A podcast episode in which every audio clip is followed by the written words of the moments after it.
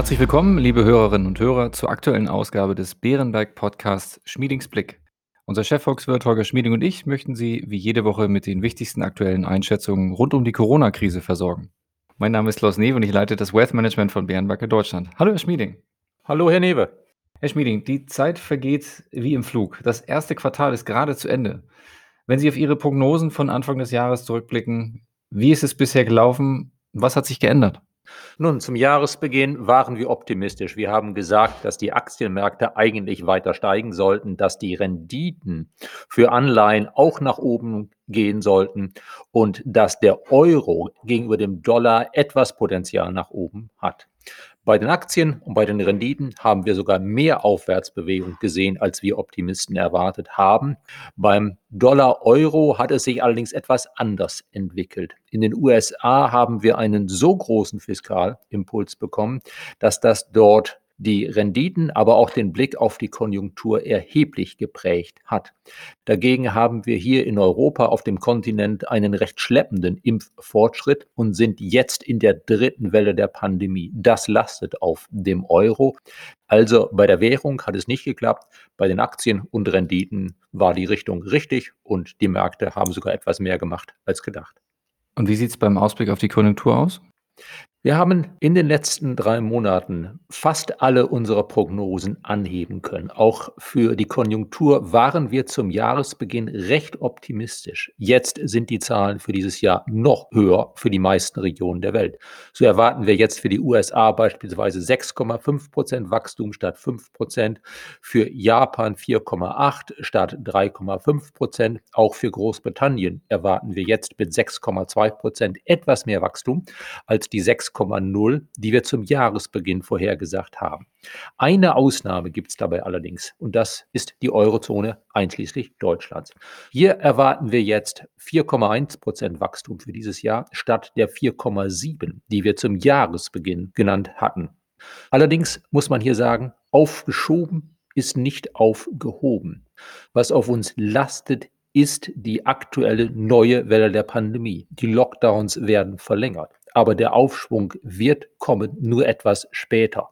Und das heißt, er drückt sich etwas mehr in den Zahlen fürs kommende Jahr in der Eurozone und Deutschland aus als in den Zahlen für dieses Jahr. Während wir den Ausblick 2022 für nahezu alle anderen Regionen in etwa unverändert gelassen haben, haben wir für die Eurozone die Wachstumsprognose 2022 von 3,9 auf 4,7 Prozent erhöht also bei uns verschiebt sich das Wachstum etwas nach hinten, aber es fällt nicht aus. Schauen wir genauer auf die Lage in Deutschland. Die Infektionszahlen steigen, die Rufe nach einem neuen harten Lockdown werden lauter. Was lässt sich aus wirtschaftlicher Sicht dazu sagen? Müssen Sie Ihre Prognosen anpassen? Aus wirtschaftlicher Sicht ist eigentlich klar, ein kurzer, aber relativ harter Lockdown ist besser für die Wirtschaft als ein langes Hin und Her. Die Infektionslage ist leider schwierig. Die aktuellen Maßnahmen haben offenbar nicht ausgereicht, um dieser britischen Mutante des Virus Herr zu werden. Also aus wirtschaftlicher Sicht schnell gegen angehen, damit wir es dann auch bald hinter uns haben. Was die Prognosen für Deutschland betrifft, wir erwarten derzeit 3,5 Prozent Wachstum für dieses Jahr. Das setzt voraus, dass Lockdowns tatsächlich ab dem 18. April auch wieder etwas gelockert werden können, selbst wenn sie zwischenzeitlich einmal verschärft werden sollten. Ob das ab dem 28. April der Fall ist, ist natürlich eine sehr offene Frage zurzeit. Würden wir beispielsweise einen etwas härteren Lockdown, als wir jetzt haben, bis Mitte Mai ertragen müssen, dann dürfte das Wachstum in Deutschland in diesem Jahr wahrscheinlich etwa 3% erreichen, aber nicht die 3,5, die wir jetzt vorhersagen. Aber auch dann würde gelten, dass aufgeschoben ist nicht aufgehoben. Dann würde der rasche Wiederanstieg der Wirtschaftsleistung mit dem Lockern der Lockdowns sich halt etwas stärker im Jahresdurchschnitt 2022 zeigen. Und dann würden wir unsere Prognosen für das kommende Jahr, auch für Deutschland, dann entsprechend heraufsetzen. Blicken wir ein klein bisschen auf die Kapitalmärkte. Costolani wird zugeschrieben, dass er die Börse und die Wirtschaft mit Hund und Herrchen beim Spaziergang verglich. Mal rennt der Hund vor, mal bleibt er ein Stück zurück, aber im Kern gehen beide den gleichen Weg. In diesem Sinne, wer hat recht? Die Börse, die scheinbar durch die dritte Welle hindurchblickt, oder jene Virologen und Politiker, die eher ein recht düsteres Bild malen? Zum einen würde ich sagen, Costolani hat mit diesem Spruch sicherlich recht gehabt. Das ist die beste Art, die ich kenne, um das Verhältnis zwischen Wirtschaft und Börse zu beschreiben. Wer hat aktuell recht? Ja, wie immer im Leben, beide haben durchaus ein Stück recht. Märkte schauen nach vorne. Das ist ja ihre Aufgabe, sich über die Zukunft Gedanken zu machen. Und die Wahrscheinlichkeit ist groß, dass wir auch diese neue Welle der Pandemie meistern werden. Wir haben es gesehen in Großbritannien, in Irland, in Spanien, in Portugal, dass man tatsächlich durch entsprechende Lockdowns mit dieser britischen Mutante des Virus fertig werden kann.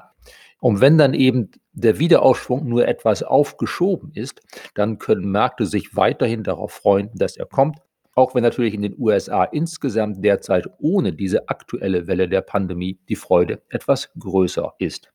Es wird natürlich nicht immer so sein, dass wie derzeit der Hund vor dem Herrchen läuft also die Börse besser abschneidet als die Wirtschaft. Ich glaube, dass uns dieses Sprachbild noch für einen großen Teil dieses Jahres helfen wird. Dass dann aber spätestens zum Beginn des kommenden Jahres die Lage sich ändern kann. Wenn dann tatsächlich sich abzeichnet, dass im kommenden Jahr die US-Notenbank und dann auch die Europäische Zentralbank ihre Anleihenkäufe erheblich zurückfahren werden.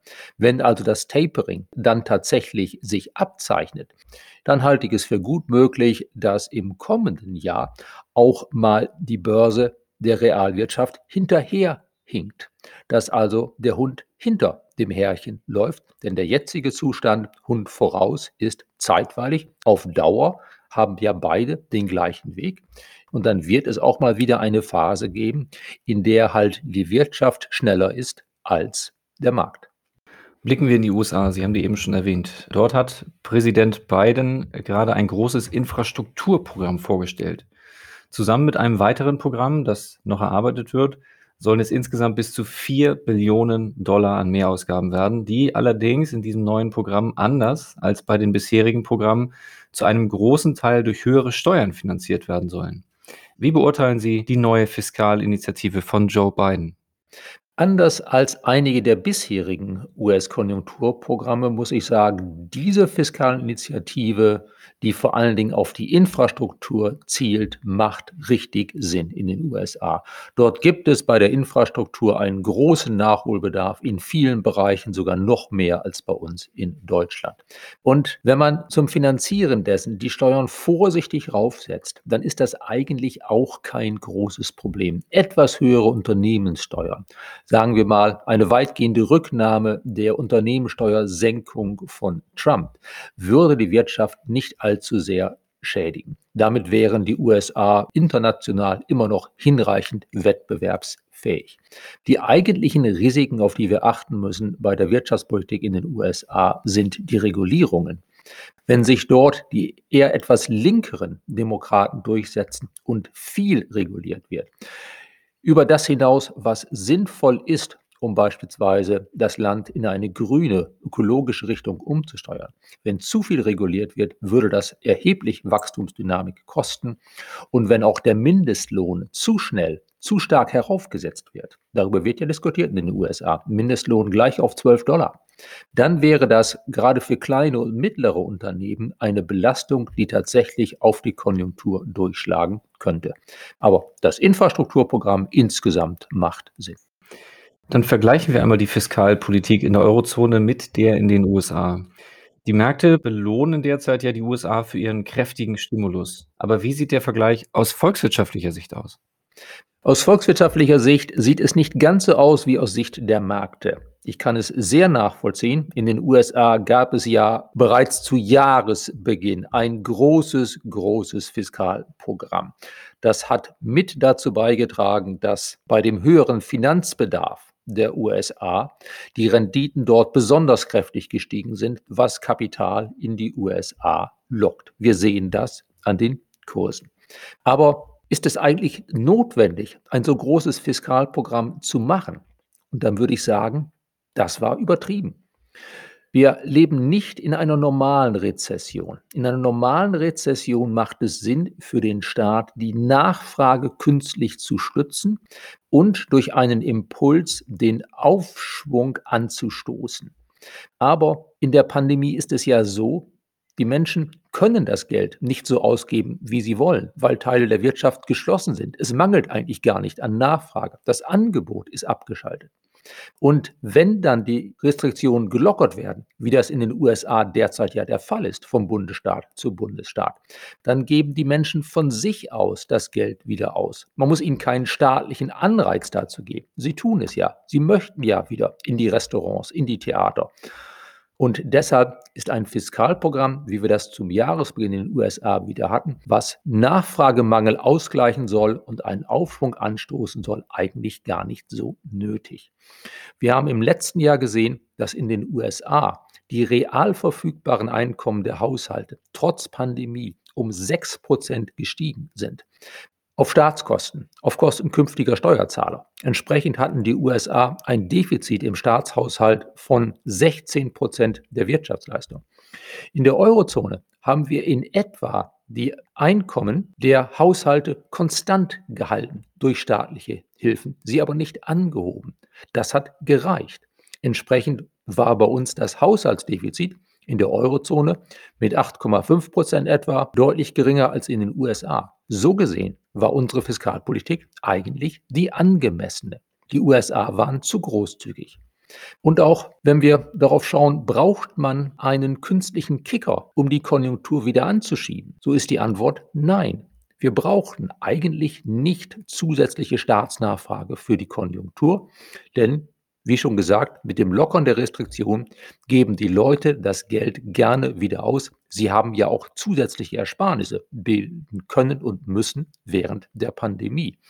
Was wir also brauchen an Fiskalprogrammen für den Aufschwung ist ein Programm für mehr Investitionen, ein Programm für Reformen, damit das künftige Wirtschaftswachstum hoch genug ist, im Idealfall besser als vorher, denn durch mehr Wirtschaftswachstum, durch mehr Arbeitsplätze kommen auch die Steuereinnahmen herein, kommen auch die Einnahmen aus den Sozialversicherungen herein, um dann die Schulden bedienen zu können, die wir in der Pandemie aufnehmen mussten.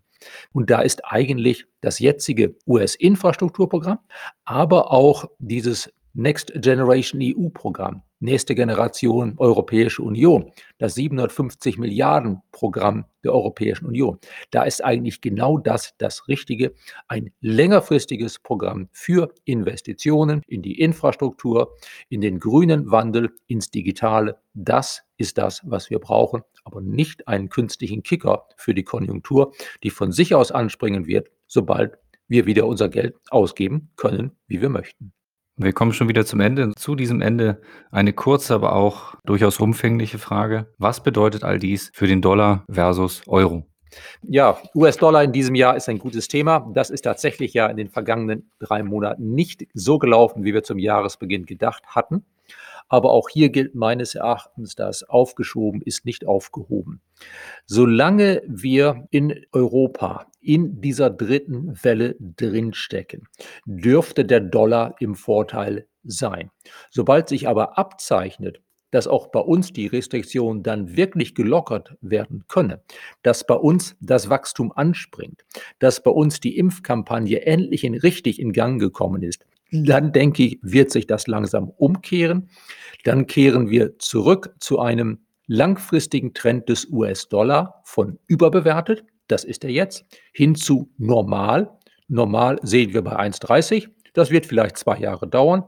Aber auch wenn es in den nächsten Monaten eher noch seitwärts geht, mit leichtem Vorteil für den US-Dollar vielleicht zum Jahresende, könnten wir schon bei 1,25 Dollar Euro sein. Vielleicht ein Jahr später dann 1,30.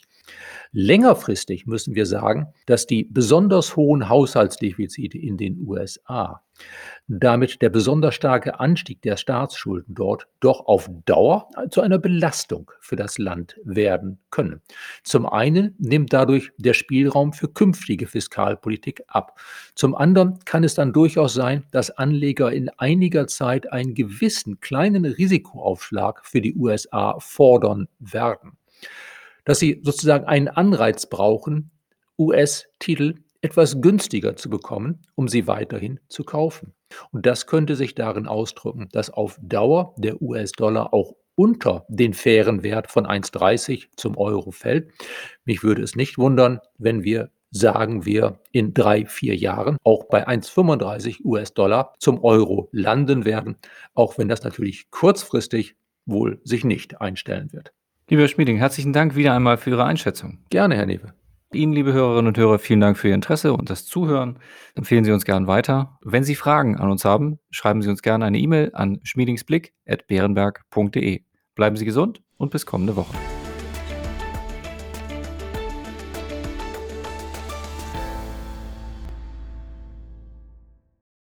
Wichtige Hinweise. Bei dieser Information handelt es sich um eine Marketingmitteilung. Diese soll Ihnen Gelegenheit geben, sich selbst ein Bild über eine Anlagemöglichkeit zu machen. Wir weisen ausdrücklich darauf hin, dass diese Information keine individuelle Anlageberatung, keine Anlageempfehlung und keine Anlagestrategieempfehlung darstellt. Frühere Wertentwicklungen sind kein verlässlicher Indikator für die künftige Wertentwicklung.